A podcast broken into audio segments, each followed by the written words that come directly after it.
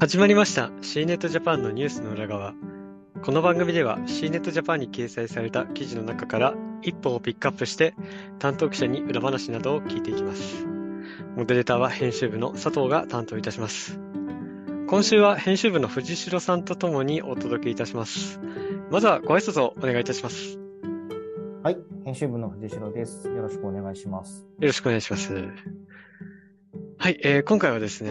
ASUS のスマホのレビューについてですけれども、えーまずはですね、記事に関して、あの、藤代さんから紹介していただければと思います。はい、記事のタイトルは、えー、ASUS 全本10レビュー、国内ユーザーのニーズをつかめるかというタイトルで、え9月の6日に掲載をさせていただいています。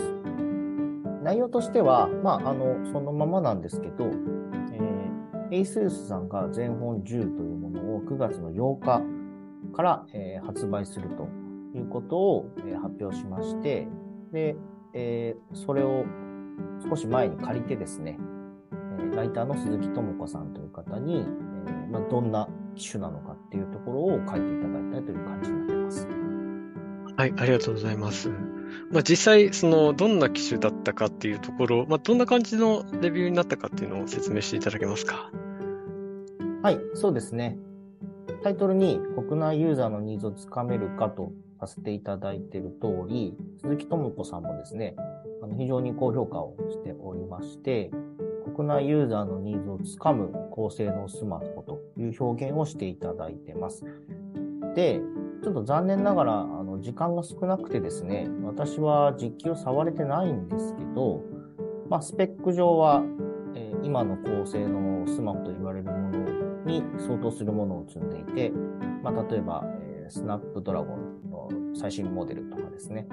えー CPU も申し分なく、でカメラも非常に、まあ、良さげに撮れているし、ペリカとかも積んでいるというような形なので、まあ、国内の人たちが欲しいもの、機能としては、基本的に網羅されていて、146.5ミリかける幅68.1ミリというものなので、まあ、手に収まる、まあ、そこまで大きくない。まあ、昔のスマホとかと比べるとちょっともちろん大きくなっちゃうんですけど、今のモデルの中ではかなりコンパクトに収めているもので、で価格もまあ、10万円前後ぐらいで買えるというような形なので、まあ、非常に、えー内容としては面白い機種になってるかなという感じらしいですね。なるほど。まあ、お面白い機種っていう言い方をしてましたけど、なんか、こんなところがこう、藤代さん的にはまあ刺さったというか、まあ、特徴的だなと思うところってあったりはしますか？そうですね。面白いというよりは、まあ、不足がない。おそらく、不満に思う人がそんなにいないかなという機種になってます。んなので、誰が手に取っても、基本的には、まあ、欲しい機能がある。耐えられる。まあゲームとかも、ASUS あの、えー ROG シリーズねはいはいはいはい。ゲーミング系のデバイスもやってるんですけど、はい。まあ、あの、まあ、そちらのノウハウもおそらく詰め込んでいるんでしょう。あの、そんなに、えー遅延するみたいなこともないという話も聞いてますし、うんはい。で、えーこれ結構注目度が高くて、あの、シネットの記事の中では、あの、ツイッターのからの入流と入入とかも多いんですね。はいはい。なので、あの、みんな気にしてるスマホなのかなと思います。結構今スマホ高いですからね。まあそうですね。全般的に高くなってるっていうところではありますね。はい。ので、まあカラーもちゃんと5色用意されてるし、うんあとまあグローバルメーカーでありがちなのが、はいフェリカを搭載してないとかですね。はいはいはいはい日はい。本固有のニーズに応えられてないものも結構あったりするんですけど、まあ ASUS は、まあ、台湾のメーカーですけど、非常に日本を重視していることもあって、うん基本的に日本ユーザーはまあこれ必須だよねというものは、あの完全に網羅されてるって感じですかね。うん、まあ、そつなく、まあ、そつなくこなすではないですけど、そつのない、こう、機能は一通り搭載されている。で、それ、相応の、あの、スペックで搭載されているっていう認識でよろしいんですかね？いいと思います。はいまあ、価があるかは置いといて、まあ不足はなく、うん。まあそれで、かつ、まあ値段としてもこれぐらいはしょうがないよねぐらいの 感覚で収まってるようなイメージですかね。そうですね。まあなのであとは本当に、まあ今回レビューしてもらったのも1週間ぐらいしかはい触ってもらってないので、はい。あの、長期間使用した時にどうなっていくかっていうところと、あとまあ何かあった時の保守サポート面ですよね。うんうん。一応 ASUS はそこら辺もあのしっかりしているというアナウンスをしているんですけど、うんまあ実際に、あの、ね、いろんな人が買うものなので、うんその人たちが満足を得られるサポートを受けられるっていうところが大事にはなってくると思うんですが、それはちょっともうあのすぐ出てくるものではないので、うんうん。一旦のこの発表時、それから、えー発表時のスタートという意味では、あのすごい面白そうなモデルになっていて、うんうんまあ、だからこそ国内ユーザーのニーズをつかめるかというようなタイトルにさせていただいてます。ちょっとなので、国内っていう観点で言うと、うんうん。まだ折りたたみがそこまで流行ってないんですよね。うんうん先日発表された、えー発売されたサムスンのギャラクシーはいはいはいはい。は、実はすごい売れ、日本でも最近、あの、売れてるらしいんですけど、はいはい。そもそも、まあ、やっぱり、あの、ギャラクシー韓国のメーカーなので、はい。韓国での売れ行きがすごくて、結構韓国の人たちはもう、折りたたみスマホを、えー持ってる人多いらしいんですね。うんうんまあ、ただそこまで日本では流行ってないこともあって、うんあのーまだ結構、えー折りたたみスマホって注目を集めると思うんですけど、折りたたみスマホに流れていくのか、まあ、こういわゆる普通の、えー折りたたみじゃない一般的なスマホ、まあ、どちらが最近、